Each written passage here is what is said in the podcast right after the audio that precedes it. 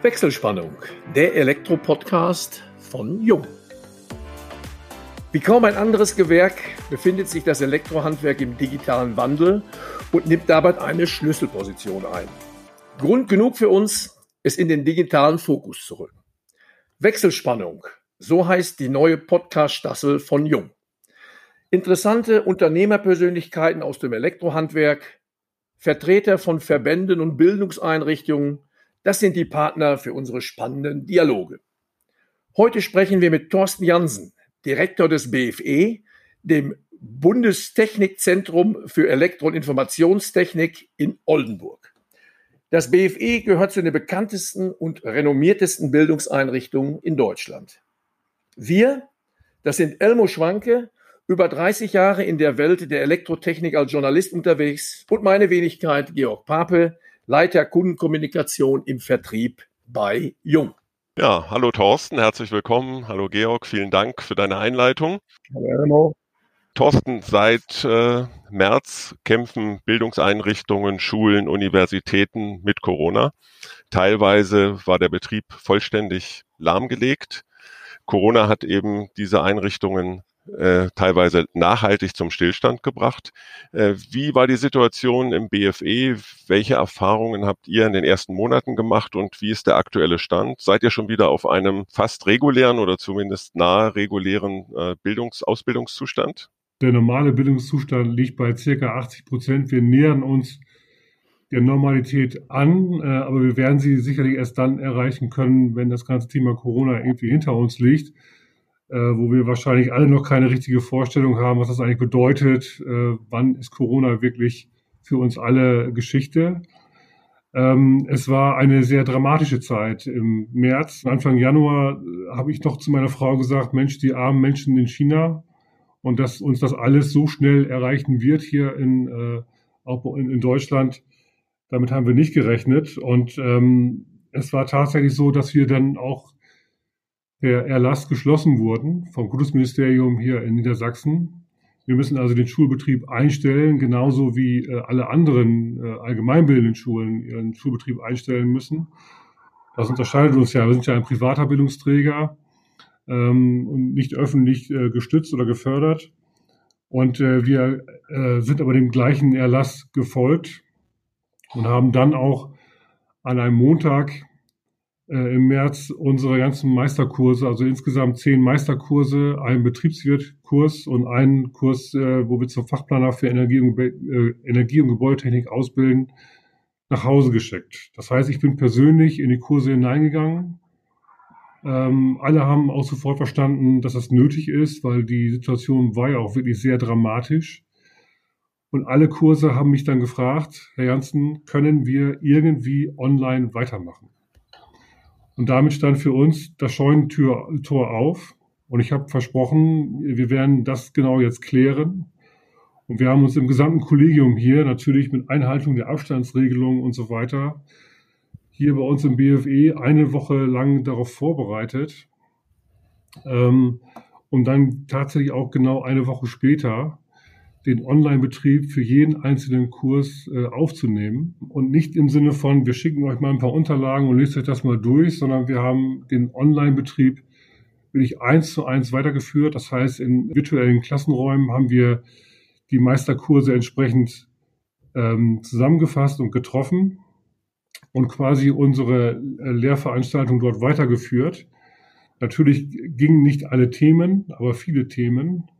Äh, und natürlich auch mit den entsprechenden Anfangsschwierigkeiten, die alle, die im Homeoffice waren, auch erlebt haben, dass das Internet überlastet war und so weiter, hatten wir innerhalb von einer Woche den Online-Betrieb stehen. Und äh, ich sage mal so, zwei, drei Wochen später hat sich da auch bei allen Beteiligten, also auch bei allen hauptamtlichen Dozenten hier am BFE, ein neuer Normalbetrieb eingestellt, was wir uns alle äh, drei Wochen vorher noch nicht so wirklich vorstellen konnten. Ja, das heißt also auch, die Prüfungen und Abschlüsse sind dann quasi ohne großen Verzug durchgeführt worden. Ja, die Prüfungen, das muss man auch mal differenzieren. Äh, wir sind ja äh, dazu da, die Ausbildung zu übernehmen. Äh, das ist unsere Verantwortlichkeit und die Prüfungen werden dann ja von der hiesigen Handwerkskammer, also der Handwerkskammer Oldenburg, abgenommen. Also ganz klares Qualitätskriterium, Ausbildung und Prüfung ist klar getrennt. Und natürlich sind wir äh, zeitlich in Verzug geraten. Also wie, wie gesagt, wir konnten nicht alles an Lehrveranstaltungen und auch nicht alle Themen äh, so durchführen wie geplant. Aber ich sage mal so, die Quote von 80 Prozent haben wir online erreicht. Trotzdem ist einiges liegen geblieben. Und wir mussten ja erstmal äh, die Zeit in der Art abwarten, dass wir wieder geöffnet werden. Das heißt, dass wir unseren normalen, in Anführungsstrichen normalen Betrieb wieder neu starten können. Und das war eigentlich für mich die schwerste Zeit überhaupt, denn die gesamte Fokussierung auf die Öffnung der Schulen lag auf den öffentlichen Schulen, also auf den allgemeinbildenden Schulen, aber nicht auf Privatschulen wie das BFE zum Beispiel. Das heißt, aus heutiger Sicht sind die Grundschulen in Niedersachsen eher wieder zur Schule gegangen als wir. Wie seid ihr mit äh, den Ausfallzeiten und da hängen ja auch Kompensationszeiten dann dran? Was habt ihr da gemacht? Äh, der, die Teilnahme an in der Ausbildung sind ja auch kostenpflichtig bei euch. Äh, gibt es da Rückerstattungen oder kommt, ist das im Augenblick gar kein Thema? Ja, wir haben an der Stelle unseren Teilnehmern gesagt, wir werden auf jeden Fall äh, unsere Pflicht der Stoffvermittlung erfüllen. Das heißt, was äh, wir nicht äh, in der Online-Phase umsetzen konnten, holen wir nach. Und deshalb komme ich auch nochmal auf die, auf die Frage von Georg. Dadurch hat sich der gesamte Verlauf, also der Abschlusstermin verschoben. Und damit haben sie auch die Prüfungstermine verschoben. Das heißt also auch bei der Handwerkskammer, äh, da wo die Prüfungen abgenommen werden, ist das ja alles über das Jahr und auch über das nächste Jahr schon eingetaktet weil die Prüfungskommission, das sind ja alles ehrenamtliche Prüfer, die müssen die Termine wissen, das muss alles organisiert werden und so weiter. Und wir sind ja nicht die Einzigen, die äh, Prüfungen abgenehm, abgenommen bekommen, sondern auch die Handwerkskammer musste ihre gesamte ähm, Planung verschieben. Aber auch die Handwerkskammer selbst war im Shutdown, also äh, waren alle im Homeoffice. Und deshalb haben wir es zumindest erreichen können, dass zum Ablauf des Kurses ähm, der Ablauftermin wir unsere Inhalte komplett vermitteln konnten und erst danach kam die Prüfung. Das bedeutet natürlich für unsere Teilnehmer, dass sie nicht zu dem geplanten Termin ihren Meisterbrief in den Händen halten, sondern da hatten wir schon einen Verzug, der aber äh, überschaubar groß war. Ich glaube, vier bis sechs Wochen später sind dann die Prüfungen gelaufen und dann hatten sie auch ihren, ihr Zertifikat in Händen. Und das hat aber insgesamt mit dem Aufwand, der da, der da dranhängt, äh, aus heutiger Sicht sehr, sehr gut geklappt. Ja, das heißt, ihr seid jetzt seit wann genau wieder in dem äh, ja, Präsenzbetrieb, will ich es mal nennen? Ja, der Präsenzbetrieb begann dann wieder Mitte Mai, aber natürlich unter entsprechenden Hygienevorschriften. Also Abstandsregelung, Maske tragen. Wir müssen, mussten ein Hygienekonzept hier äh, fürs BFE entwickeln. Alle Teilnehmer, die ins Haus kommen, werden entsprechend eingewiesen, müssen diese äh, Maßnahmen äh, umsetzen, müssen dafür auch unterschreiben, dass sie die umsetzen und so weiter und so weiter. Ich denke, das ist allen irgendwo schon jetzt mal im Weg gelaufen. Ähm, äh, äh, und äh, äh, aber die Abstandsregelung bedeutet eben, dass wir unsere Meisterkurse mit maximal 24 Personen besetzen und unsere Räume wenn wir die Abstandsregelung umsetzen, nur noch die Hälfte der Anzahl äh, belegen können. Das heißt, wir sind nach wie vor in einem Mix. Das heißt, ein Teil der Stoffvermittlung findet hier statt und vorrangig natürlich auch die äh, Vermittlung der Praxis. Und ein Teil der Stoffvermittlung findet nach wie vor im Online-Betrieb statt. Das heißt, unsere Meisterkurse äh, switchen jetzt hin und her zwischen Präsenz und Online. Und das Gleiche gilt eben auch für unsere Dozenten, die sowohl hier in Präsenz dann ihre, Lehre machen, und dann auch äh, Online-Lehre machen. Das kann also durchaus sein, dass ein Dozent einen Tagesplan hat, dass er zwei Stunden hier die ersten beiden Doppelstunden äh, in Präsenz unterrichtet und die beiden nächsten Doppelstunden drei und vier sich dann hier an einen äh, Online-Tutorenplatz setzt und von, von hier aus dann den entsprechenden Online-Unterricht in einem anderen Meisterkurs macht, der jetzt gerade zu Hause ist. Seit wann seid ihr wieder im Präsenzunterricht? Wir durften seit Mitte Mai äh, wieder starten. Das war für uns die größte Herausforderung, äh, den Betrieb wieder aufzunehmen, äh, weil wir wahrgenommen haben, dass das Land Niedersachsen den Fokus auf die allgemeinbildende Schule natürlich legt, aber nicht auf die privaten Bildungseinrichtungen, so wie wir sie sind. Das hatte auch zur Folge, dass die Grundschulen in Niedersachsen eher wieder zur Schule gegangen sind als unsere erwachsenen Meisterschülerinnen und Schüler. Und äh, die Problematik, die sich natürlich jetzt stellt, ist, dass wir die Hygienevorschriften einhalten müssen. Und äh, eine davon ist eben die Abstandsregelung.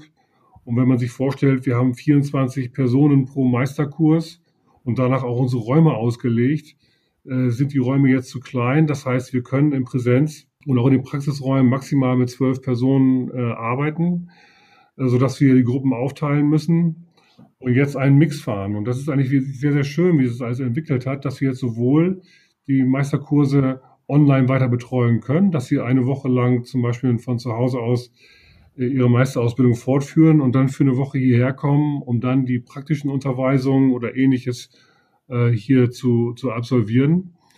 Und so machen wir uns gerade auf den Weg äh, seit Mitte Mai und es entwickelt sich immer mehr Routine, wobei natürlich die Routine in Anführungsstrichen auch für alle Beteiligten, das gilt für meine gesamten Kolleginnen und Kollegen, aber auch für unsere Teilnehmer natürlich anstrengend ist, ähm, weil das Thema ist immer gegenwärtig und ähm, unser Alltag ist ein anderer geworden, aber die entscheidende Botschaft heißt, wir machen weiter und wir können da auch die entsprechenden Termine, die wir vorgeben, können wir einhalten.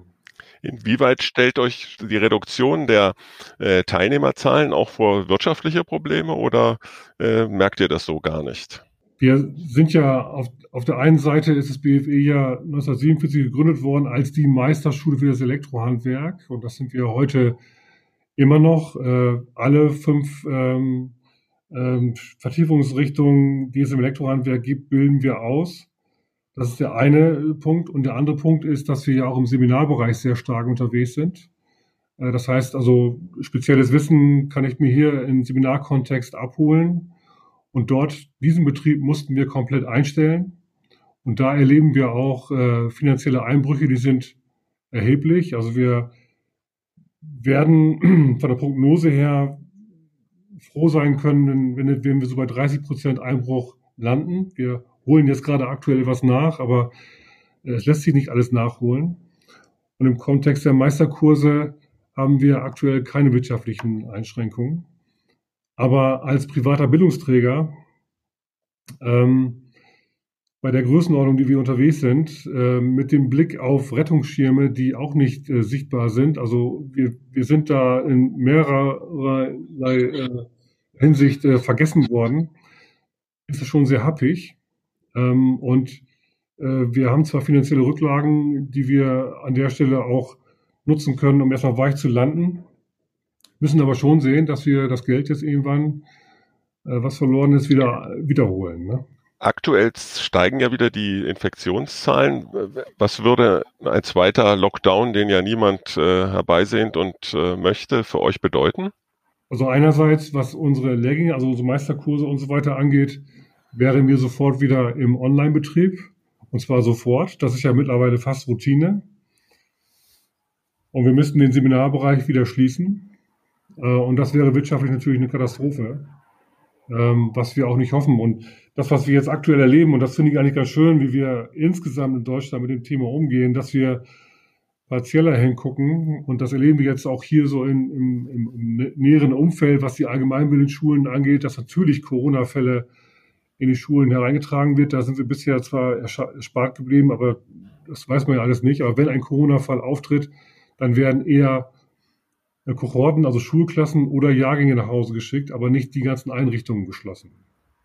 Was ja auch sicherlich sinnvoll ist, dass wir da zu einem Stück Normalität, mal abgesehen von den wirtschaftlichen Problemen, dann wieder zurückkommen. Und ich denke, ihr im Norden seid ja auch da noch ein bisschen ja, ein bisschen glücklicher unterwegs gewesen. Ich äh, hatte das Glück, noch einen kleinen Radurlaub äh, vom Sauerland zur Nordsee hoch machen zu können und habe mit einigen Gastwirten gesprochen, wo wir übrigens sehr, sehr äh, gerne gesehen waren, weil die hatten schon auch eklatante Einbußen.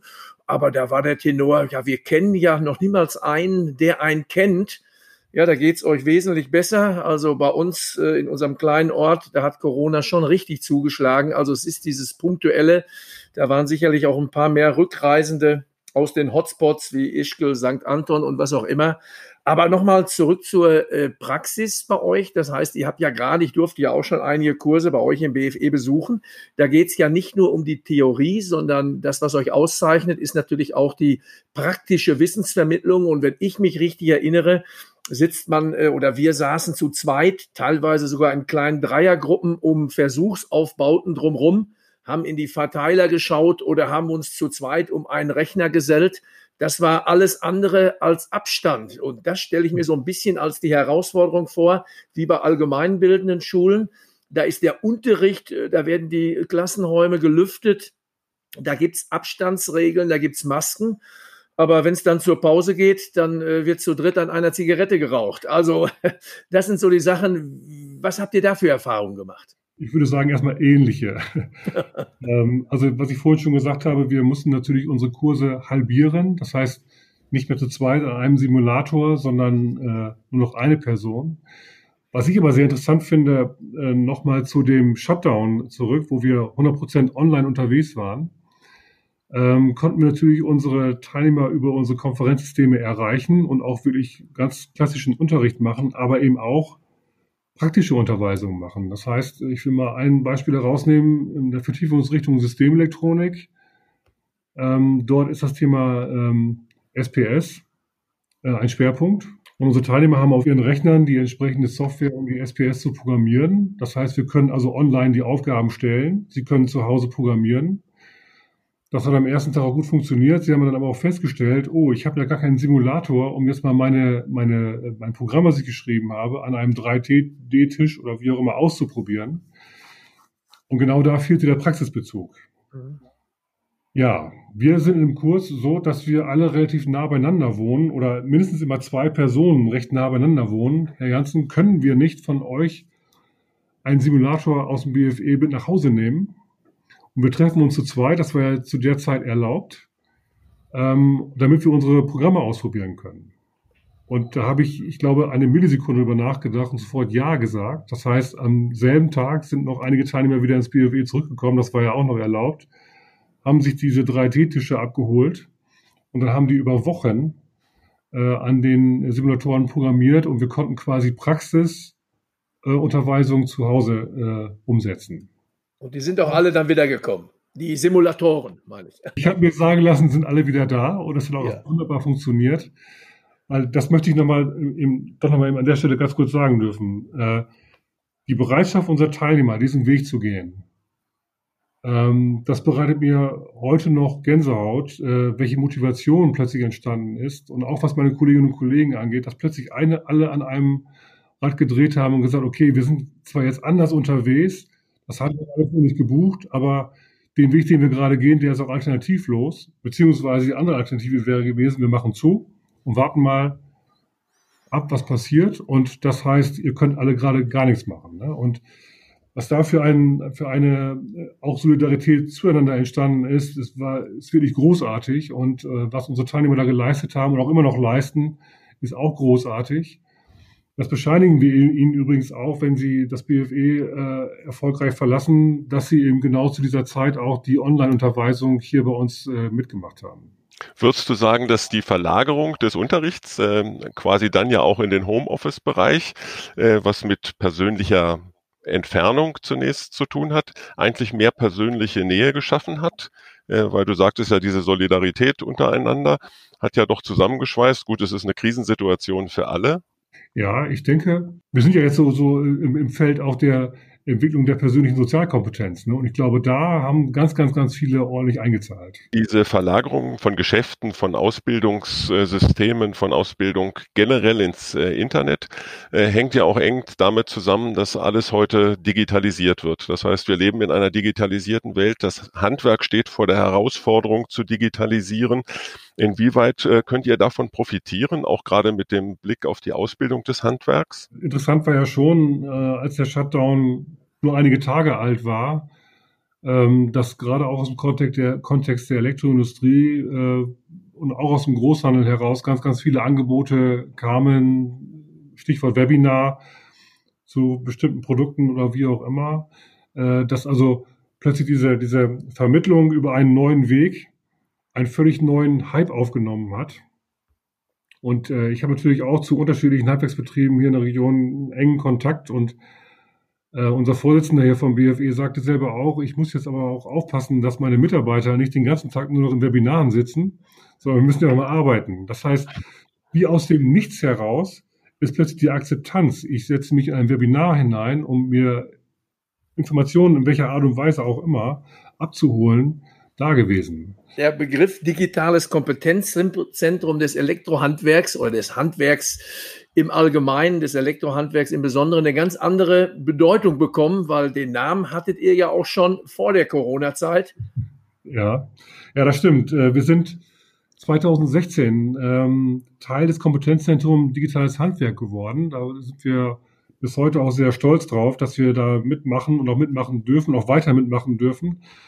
Ähm, die ähm, übergeordnet, das übergeordnete Ziel dieses Kompetenzzentrums war eben oder ist nach wie vor bundesweit äh, das Thema Digitalisierung in die Handwerksbetriebe hineinzubringen. Und mhm. wir waren dort mit ähm, zu Beginn erst vier Bildungsstandorten, dann fünf, äh, dem Heinz-Pies-Institut als Projektkoordinierer und dem, dem ZDH, also Zentralverband Deutsches Handwerk, ähm, als politisches ähm, äh, Gremium gemeinsam unterwegs, äh, bundesweit dieses Ziel zu verfolgen. Also weitere Standorte waren die Handwerkskammer in Dresden, in Bayreuth, in Koblenz und äh, Kollegen in Krefeld, auch eine äh, verbandsnahe Bildungseinrichtung. Da ging es um das Thema BIM. Haben uns auf den Weg gemacht, um erstmal das äh, Handwerk insgesamt, also nicht nur das Elektrohandwerk, sondern insgesamt dafür zu, zu sensibilisieren. Und mein Spruch war immer, äh, Digitalisierung kommt, geht nicht mehr weg.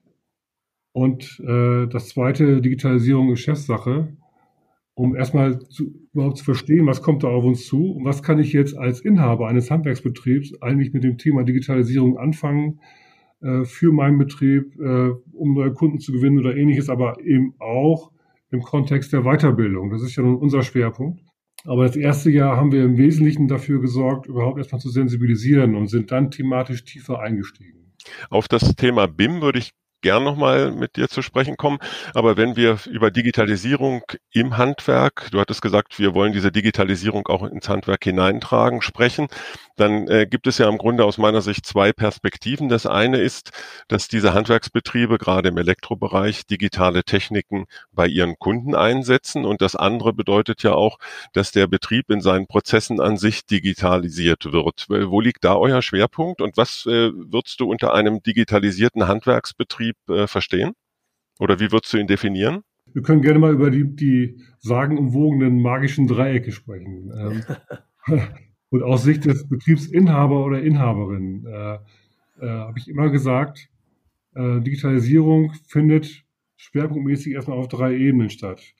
Welche Möglichkeiten habt ihr euren Betrieb intern, was du gerade gesagt hast, Elmo, die, die internen Prozesse äh, in der zu digitalisieren, damit ihr eure Fleißarbeit loswerdet, in Anführungsstrichen, und auch eure Auftragsabwicklungsprozesse möglichst äh, die Maschine machen zu lassen, damit eure Mitarbeiter Zeit haben, äh, um sich um die wesentlichen Dinge zu kümmern. Also einmal der Blick nach innen, dann der Blick nach außen. Wie verändert sich eigentlich mein, äh, mein Wirkungskreis äh, in Sachen Digitalisierung? aufkommende Portale, die mir vielleicht auch Kunden wegnehmen können. Ich habe da immer gerne das, das Beispiel schrank.de genommen, äh, wo ich als Endverbraucher mir selber einen Schrank äh, auf einem Portal kreieren kann. Äh, mir auch sofort angezeigt wird, was das kostet. Und wenn ich das abschicke, also bestelle, dass mir dann das regionale Tischlerhandwerk diesen Schrank baut und äh, nach Hause liefert. Heißt, ich bin plötzlich nicht mehr in der Beratungsebene ähm, beim Kunden, sondern ich krieg, bin da sozusagen die verlängerte Werkbank. Das ist auch nur ein Beispiel. Also was äh, geschieht in meinem Umfeld, BIM gehört auch dazu, ähm, auf das ich mich einstellen muss. Und das dritte, ähm, die dritte Ecke des, des äh, magischen Dreiecks ist äh, mein eigenes Personal. Ähm, ich muss dafür sorgen als Betriebsinhaber, dass ich äh, meine Mitarbeiterinnen und Mitarbeiter auf diesem Weg der Digitalisierung, wie er auch immer aussehen mag, mitnehme. Denn das ist eine ganz, ganz wichtige Entscheidung und das ist jetzt auch schon oft gesagt worden, dass aufgrund der Digitalisierung, wir haben ja alle, alle etwas technisch affin, eher immer so die Technik im Blick, aber aufgrund dessen der Mensch, jeder einzelne von uns, wieder viel, viel mehr in den Mittelpunkt rückt.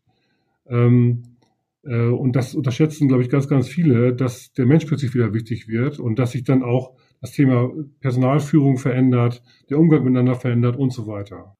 Also trotz Digitalisierung äh, eben gerade auch die Komponente Mensch, die auch weiterhin vorne bleibt, vielleicht sogar wieder mehr in den Vordergrund rückt. Jetzt haben wir aber schon mehrfach den Begriff BIM strapaziert.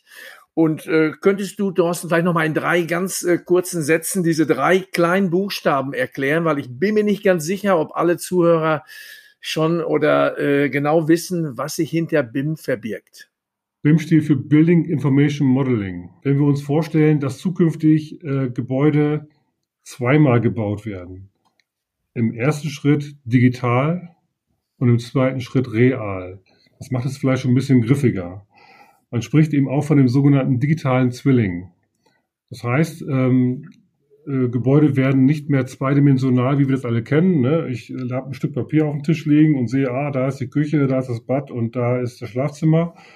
Nein, äh, wir modellieren jetzt ein 3D-Modell äh, und zwar digital und auch in einem Maßstab 1 zu 1 und in der Endausbaustufe der Planung auch komplett äh, zu Ende geplant. Das heißt also auch die technische Gebäudeausrüstung, was das Elektrohandwerk angeht oder Elektrowerk angeht, aber auch das äh, Sanitärheits- und Klimagewerk angeht, komplett in dieses digitale Zwillingsmodell eingeplant ist.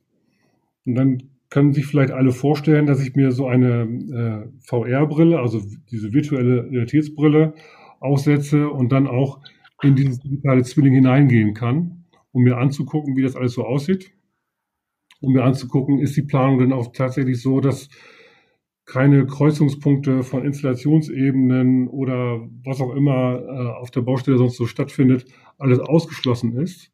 Und erst dann, wenn das digitale Zwilling quasi zu Ende geplant ist, erst dann fange ich an, dieses digitale Zwilling in ein reales Gebäude umzusetzen. Dieser digitale Zwilling, ich kenne ihn auch aus der Maschinenbauindustrie, ist ja ein sehr komplexes Gebilde. Deshalb auch die Frage, in, ab welcher, sage ich mal, äh, Betriebsgröße, für welche Handwerksbetriebe ist es überhaupt sinnvoll, sich mit BIM intensiv zu beschäftigen? Welche Routinen, welche, äh, welche Bildungsvoraussetzungen sind erforderlich? Ja, das ist ähm, eine, eine ganz, ganz spannende Frage, die uns eben auch äh, umtreibt. Ab wann, ab welcher Betriebsgröße macht es eigentlich Sinn? Und ähm, ja, da kann ich halt nur wieder sagen, das ist die unternehmerische Entscheidung. Also ich kann mir sehr gut vorstellen, dass es auch für Kleinstbetriebe äh, sinnvoll ist. Ähm, und wir, wir stellen halt aktuell fest, dass eben diese Hürde, sich mit diesem Thema zu beschäftigen, recht groß ist, weil es auch so groß klingt, aber vielleicht am Ende gar nicht so groß ist. Äh, wir haben im Rahmen des Kompetenzzentrums Digitales Handwerk ähm, zusammen mit der Jade-Hochschule hier in Oldenburg, die ähm, Architekten ausbildet, ein Projekt aufgelegt, wo wir ein Projektteam zusammengestellt haben. Also sprich auf der einen Seite äh, Architekten, dazu Fachplaner aus dem Bereich äh, Elektro, SHK und die entsprechenden ausführenden Gewerke in der Gebäudetechnik, also Elektro-Handwerk, SHK-Handwerk, an einen Tisch gesetzt. Und wir haben uns Betriebe ausgesucht, also in allen, in allen äh, Zielrichtungen, die sich mit dem Thema BIM auch schon beschäftigen. So, und haben äh, überlegt, wie muss das denn jetzt in Zukunft ablaufen, äh, gemeinsam in einen solchen digitalen Zwilling auch zu planen. Und die Aussage von allen Beteiligten am Tisch war, in der ersten Runde, BIM machen wir und können wir auch. Und das läuft denn so, wir kriegen vom Bauherrn die entsprechenden Vorgaben, dann modellieren wir unser äh, Modell, machen daraus ein Angebot, äh, Ausführungsplanung und so weiter und schicken das dann wieder zurück. Das sagt der Architekt. Das gleiche sagt aber auch der Elektriker, das gleiche sagt auch der SAK-Betrieb. Das heißt, alle bauen erstmal ihr eigenes digitales Zwilling auf und keiner plant gemeinsam in einem digitalen Zwilling, was ja das Ziel ist. Und ähm, das war erstmal für alle sehr erhellend, ähm, dass das eben so nicht gedacht ist, dass jeder für sich sein Modell plant, sondern dass man ein gemeinsames Modell aufsetzt und haben dann äh, überlegt, können wir nicht ein kleines Pilotprojekt auflegen, wo wir genau diesen, diesen Weg einmal gemeinsam beschreiten. Also die Architekten machen den Kubus, dann die, äh, die technischen Gebäudeausrüster äh, planen die technische Gebäudeausrüstung und daraus leitet das Handwerk dann seine äh, Ausführungspläne ab. Und dabei haben wir festgestellt, alle können das tatsächlich, also können sich in der BIM-Umgebung bewegen Und der größte Knackepunkt ist hier an der Stelle wieder der Mensch, beziehungsweise die Kommunikation untereinander. Ähm, als am Ende klar war, wer hat eigentlich welche Rolle, wie muss ich meine Daten in das Zwilling einstellen, wen muss ich dann informieren, wie ist da ein Informationsfluss und so weiter, als das alles klar war und wir einen sogenannten BIM-Manager benannt haben, der diese Runde moderiert, klappte es plötzlich. Das heißt also, diese technische Umsetzung, da muss ich halt zu einer Schulung in Anführungsstrichen, muss mir das technische Fachwissen, was ich brauche, aneignen halte ich für das kleinste Problem. Das größte Problem ist, und das war, glaube ich, auch deine Eingangsfrage, dass eben alle mit dem Thema noch nicht, äh, noch nicht arbeiten, beziehungsweise wenn in einem gemeinsamen digitalen Zwilling gearbeitet wird, dann braucht es eine Moderation, damit das, das Ziel, was erreicht werden soll, auch wirklich erreicht wird. Gibt es da auch nicht Ängste, dass man natürlich auch sein Know-how äh, in eine Plattform preisgibt, äh, die für alle zugänglich ist? Das haben wir so nicht wahrgenommen. Also die da jetzt an dem Projekt beteiligt waren, sind natürlich alle dem Thema schon sehr positiv eingestellt. Mhm. Ähm, weil aber gleichzeitig auch alle erkannt haben, das hat natürlich auch erhebliche Vorteile, wenn es darum geht, dass doch nochmal Änderungen äh, entstehen. Auch da gibt es eine Routine, wie pflege ich Änderungen ein und so weiter. Aber wenn man, wenn man mal weiterdenkt, wenn das digitale Zwilling eins zu eins geplant wird, heißt es aber auch, ähm, das gesamte Aufmaß, was ich ja eigentlich erst machen kann, wenn ich das Gebäude errichtet habe, eigentlich im digitalen Zwilling schon fertig ist. Und auch äh, zum Beispiel HUI-mäßig darüber nachgedacht werden muss, ist ein Aufmaß noch Pflicht, wenn ich äh, digital eins zu eins geplant habe, weil da sind ja alle Mengen Massen drin, im besten Fall. Ähm, und ich brauche, ich kann komplett auf, auf das Aufmaß verzichten, was natürlich für den Handwerker ein Riesenvorteil wäre. Ne? Ja, wir haben eben gehört, Digitalisierung ist Chefsache. Gibt es für den Chef des Handwerksunternehmens denn äh, bei euch schon Kurse im BFE, wo ich sagen kann, so in ein, zwei Tagen mal eine Grundbesolung, um dann die nächsten Schritte einleiten zu können? Also im Kontext, äh, Kompetenz im digitales Handwerk haben wir dazu ähm, aus BFE-Sicht äh, einige Vorträge gemacht in der Vergangenheit. Äh, wir haben ja ein weiteres Bildungszentrum in Krefeld mit an Bord, die äh, aus der Baubranche kommen.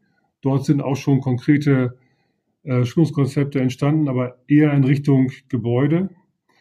Ähm, und wir überlegen oder sind arbeiten aktuell an, an Konzepten, wo es genau darum geht, was ich eingangs gesagt habe, dass die, die, die Hauptschwierigkeit ähm, in dem Miteinander liegt. Also BIM quasi spielerisch kennenzulernen. Äh, an solchen Konzepten arbeiten wir aktuell, sind damit aber noch nicht öffentlich. Ich möchte einen kleinen Schwenk machen. Ich habe auf eurer Homepage gelesen, dass ihr, ihr beschäftigt ja viele äh, Lehrkräfte, dass ihr jetzt ein, eine ganz neue Lehrkraft eingestellt habt, und zwar eine Drohne. Ihr habt am 21. Juli den Jungfernflug, glaube ich, äh, durchgeführt. Und vielleicht erzählst du uns ein bisschen, was dahinter steckt. Äh, wollt ihr jetzt auch äh, Fluglizenzen für äh, Drohnenflieger ausgeben oder entsprechend unterrichten oder was verbirgt ja. sich dahinter? Ja, das, das vielleicht nochmal ein Satz zu den, zur Positionierung, was das BFE angeht. Äh, wir sind für alle Menschen da, die im weitesten Sinne mit Strom zu tun haben. Deshalb äh, war Georg ja auch schon bei uns zur Schulung. Aber du hast ja auch mit Strom zu tun im weitesten Sinne. Im ganz weiten Sinne ohne Strom, keine Schalter, keine genau. Steckdosen. Also das ist so, ja. ja, das war ja eine gute Vorlage. Also nee, wir wollen keine äh, Fluglizenzen vergeben oder schulen, die ähm, das können andere besser als wir. Wir haben auch im Rahmen des Kompetenzzentrums Digitales Handwerk drei unserer Mitarbeiter, äh, drei unserer Dozenten äh, äh, diese Drohnenlizenz machen lassen. Einerseits, äh, weil wir als BFE äh, eben auch ähm, Sachverständigen-Tätigkeiten, also Gutachten machen, ähm, mit denen wir dann zum Beispiel, wenn es um Blitzschutzanlagen geht, die Blitzschutzanlagen entsprechend abfliegen können, um zu sehen, wie ist da so Stand der Dinge. Äh, das gleichzeitig auch, aber auch äh, über das Kompetenzzentrum Digitales Handwerk zu vermitteln. Ein super Mitarbeiter, der uns gerade ganz, ganz, ganz viel gefährliche Arbeit abnimmt, ähm, um das auch letztlich zeigen zu können. Das ist ja auch ein Teil des Kompetenzzentrums.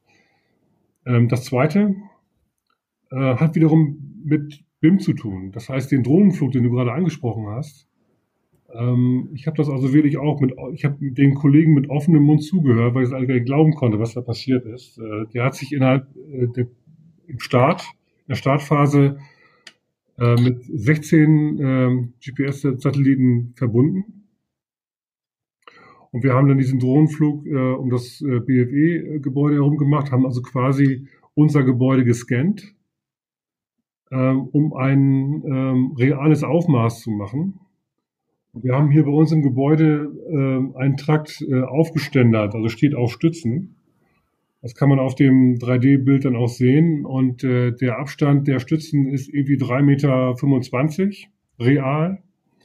Und wir haben diesen Abstand auch dann in diesem digitalen Aufmaß äh, genommen. Und da war der Abstand irgendwie 3,24,5 Meter oder so. Also äh, wir haben wirklich ein 1 zu 1 Modell, digitales Modell vom BFE aufgenommen und das ist ja eben auch die Frage in Richtung BIM, was machen wir denn mit dem Gebäudebestand in Zukunft? Und auch da ist äh, die Idee zu sagen, wir nehmen das reale Gebäude, machen daraus ein digitales Zwilling, in dem Fall eben Topografie von außen, aber ich kann das gleiche eben auch im Gebäude machen. Dafür brauche ich noch keine Drohne, das ist eine andere Technik. Aber ich mache ein eins zu eins digitales Zwilling aus dem realen Gebäude, nehme dann das digitale Zwilling, beplane es neu in der Art, wir haben eine Sanierung vor, wir wollen aufstocken, wir wollen die Grundrisse verändern, wie auch immer. Und habe dann ein digitales Zwilling, wie das Gebäude nach der Sanierung oder Modernisierungsmaßnahme aussehen soll. Und ähm, genau das ist ein Teil dessen Kompetenzzentrum Digitales Handwerk, was wir eben auch als Kurskonzept dann dem Handwerk vermitteln wollen. Ja, Thorsten, das äh, hört sich sehr gut an. Lass uns noch einmal zurück auf den Boden der Tatsachen kommen, was mich auch schon immer interessiert hat. Wie schafft ihr es, äh, doch so viele Handwerker aus quasi allen Bundesländern in den hohen Norden zu bekommen? Ich weiß nicht, ob das an der Partymeile von Oldenburg liegt. Ich ahne eher nicht. Aber es ist ja eine Tatsache, dass ihr äh, ja bundesweit bekannt seid und vor allen Dingen äh, aus ja, allen Bundesländern die Teilnehmer zu euren Kursen, zu euren Seminaren bekommt. Wie schafft ihr das? Oder liegt das an dem Direktor? Äh, hoffe, ich, hoffe ich, dass es auch ein kleiner Beitrag ist, dass es an mir liegt. Ähm, ja, in der Tat äh, ist das eine spannende Frage, die wir natürlich uns selber auch stellen. Ich meine, einerseits hast du ja gerade selber gesagt, äh, der hohe Norden hier ist es auch ganz schön, aber liegt jetzt nicht gerade so im, äh, im Zentrum Deutschlands. Aber wenn wir jetzt nochmal die beiden äh, äh, Linien angucken, also einmal was, was unsere Meisterausbildung angeht, ähm, äh, sind wir natürlich seit 1947 mit der Meisterausbildung unterwegs und haben einen hohen Bekanntheitsgrad äh, bekommen über die Jahrzehnte. Aber gleichzeitig hat sich natürlich auch die Meisterausbildung in Deutschland, was die Meisterschulen angeht, ähm, auf die Handwerkskammern flächendeckend verteilt. Da sprechen wir aber vorrangig um den Meistertitel hin zum äh, Elektrotechnikermeister mit der Vertiefungsrichtung Energie- und Gebäudetechnik. Das ist auch der Meister, der am meisten in Deutschland ausgebildet wird. Und das ist ja quasi auch der Allrounder in Anführungsstrichen. Aber es gibt eben noch vier weitere äh, mit der Vertiefungsrichtung Kommunikations- und Sicherheitstechnik. Vertiefungsrichtung Systemelektronik, das ist mehr so, das habe ich vorhin schon erzählt, so der Automatisierer. Kommunikations- und Sicherheitstechnik ist mehr in Richtung Einbruchmeldetechnik, Brandmeldetechnik, Kommunikationstechnik. Dann gibt es den Elektromaschinenbauermeister, also Antriebstechnik und den Informationstechnikermeister, also IT, beziehungsweise das ist halt der Mensch, der sich mit den IP-Protokollen am besten auskennt. Und alle fünf Vertiefungsrichtungen bilden wir hier im BFE aus und das ist unser Alleinstellungsmerkmal. Ähm, und da ist, wenn wir mal auf Elektromaschinenbau als Beispiel gucken, gar nicht so viele Betriebe in Deutschland gibt, die ähm, diesem Gewerk nachgehen, äh, ist es auch sinnvoll, dass es auch gar nicht so viele Meisterschulen in Deutschland gibt. Ähm, und deshalb sind wir da, äh, was die Vollzeitausbildung angeht, äh, im Bereich Elektromaschinenbau eben auch äh, alleine unterwegs. Es gibt noch weitere Kollegen in Stuttgart, unsere Elkunde-Kollegen in Stuttgart und auch die Kollegen in der Innung München bieten diesen Kurs nebenberuflich an. Wir machen das hauptberuflich, also Vollzeit. Und somit teilen sich dann auch die Teilnehmer bundesweit in der Art auf, dass sie auch eben halt aus äh, Süddeutschland hierher kommen müssen. Ähm, ist natürlich jetzt einfach so, so zu sagen, aber gleichzeitig müssen wir schon mächtig dafür sorgen, dass auch der Nachwuchs uns äh, kennt oder auch er kennt und dass sie vor allen Dingen auch hierher kommen. Thorsten, du hast ja sicherlich unter den Seminarangeboten und den Ausbildungsangeboten des BFE einen Bereich, wo du sagst, das wäre im Grunde der attraktivste aus deiner Sicht als Direktor. Deckt sich das auch mit dem, äh, wird er am stärksten auch nachgefragt, anders, anders gefragt?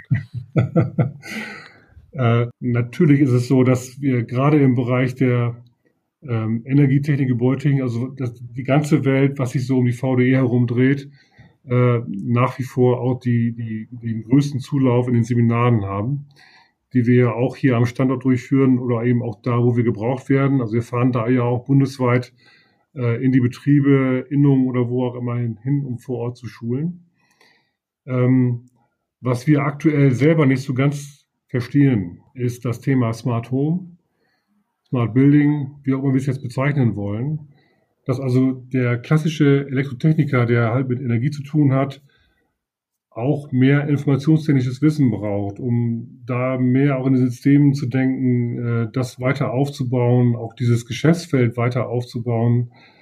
Äh, da erleben wir zwar im Bereich der KNX Grundschulung äh, nach wie vor einen starken Zulauf, aber Angebote, die in die Richtung führen, wie, wie errichte ich denn jetzt ein Smart Home, ich brauche eben auch IT-Kompetenzen.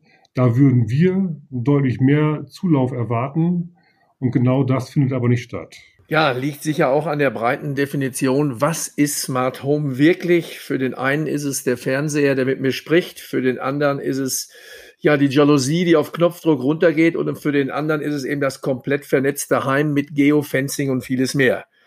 Ja, wir haben jetzt sehr, sehr viel gehört, aber noch gar nicht so viel zum Menschen Thorsten Jansen.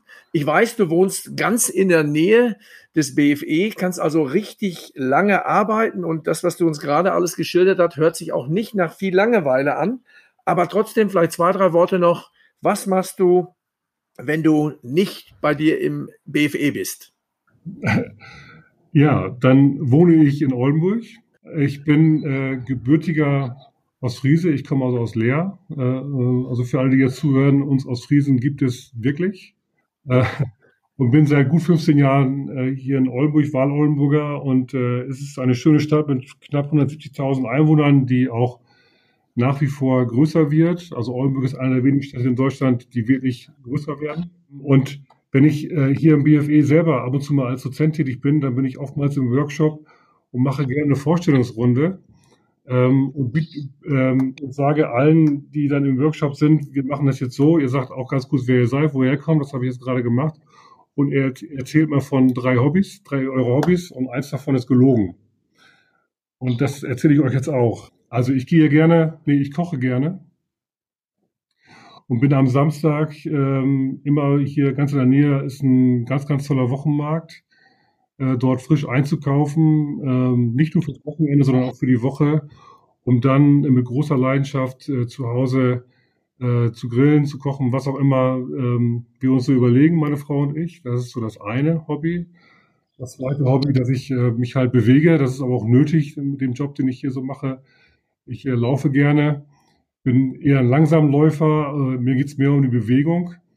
Und äh, wenn ich in die andere, also nicht Richtung meiner Heim, mein, meines Hauses laufe, sondern in die entgegengesetzte Richtung, bin ich auch ganz schnell am Stadtrand. Und äh, das ist immer wunderschön, gerade zu Zeiten, wenn morgens die Sonne aufgeht, das alles mitzuerleben. Und das Dritte, und jetzt kommen wir ja so Richtung Winter, ähm, ich liebe Modellbau. Äh, ich kann mich also stundenlang in Details verlieren, äh, bin also gerade dabei, äh, äh, regionsgerechten Fischkutter zu bauen. Und äh, meine Frau muss mich da manchmal aus, aus meinem Arbeitszimmer rausholen, damit ich dann aufhöre. Ja, und das sind meine drei Hobbys. Und welches ist denn jetzt gelogen? Was meint ihr?